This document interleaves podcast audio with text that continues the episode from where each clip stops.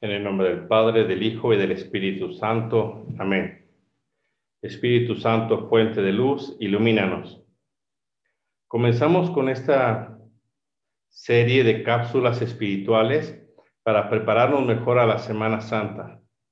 Son días de profundo cambio humano, espiritual, afectivo. La Semana Santa toca nuestros corazones, toca nuestras ilusiones, pero sobre todo toca nuestra fe y tocando nuestra fe y nuestro amor, también la conducta que queremos empezar a tener. Si es una conducta buena, pues para ser mejores, más santos. Si es una conducta irregular, para decir, ¿qué más puedo hacer ante tanto amor derramado por Cristo y comprobado en esta semana por la cruz? Hace ya varios años, 1978, la Iglesia, a través de la sede del Vaticano, autorizaron que la sábana santa fuera inspeccionada por varios científicos para tratar de demostrar o de dar alguna serie de investigaciones sobre la procedencia de esta sábana santa también conocida como la síndone. Y por medio de estos estudios, descubrir quién era la persona que estaba envuelta en esta sábana santa.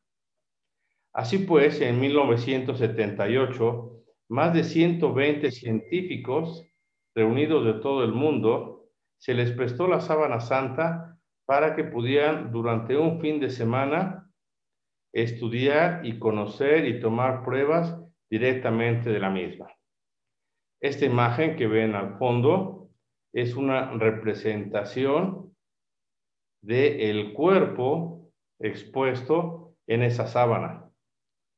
Han pasado ya más de 40 años de estas investigaciones y hay una máquina fotográfica diseñada por la NASA que le ocuparon en estas ocasiones para sus idas a Marte. Esta máquina tenía la facultad de poder editar y mandar señales en tercera dimensión. De modo que mandaba las señales, las coordenadas de la zona espacial donde se encontraba a la NASA y la NASA con la ayuda de esa cámara reproducía cómo sería este planeta de Marte. Una cámara muy particular porque estaba pensada y diseñada para objetos de tercera dimensión. ¿Cuál fue la sorpresa de estos científicos cuando usaron esta cámara para pasarla sobre un plano bidimensional, lo que es la sábana santa? Bidimensional quiere decir como si fuera una fotografía, es un lienzo no tiene altura, es plana. Pero, oh sorpresa, cuando escanearon con esta máquina esta sábana, resulta que las coordenadas que enviaba eran de una figura en tercera dimensión, cosa inexplicable. Pero ante esta fortuna o ante este misterio, estos científicos deciden elaborar las coordenadas y ver la figura que podría salir de ahí. Y de este modo sacan el molde de la figura de Cristo que ven en la imagen.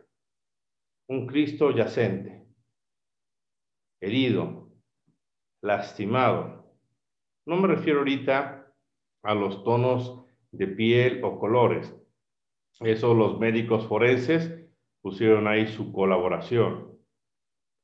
Pero quieran estas cápsulas espirituales a lo largo de estos días ir desentrañando qué le pasó a ese cuerpo, por qué esas heridas en la frente, por qué esos huecos abajo del puño de la mano, por qué ese rostro desfigurado, por qué ese hueco de la lanza en el costado, ¿Por qué esas heridas en las partes de la espalda y de las piernas y del cuello? ¿Por qué esos mechones de cabellos arrancados? ¿Cuánto dolor? cuánta amargura.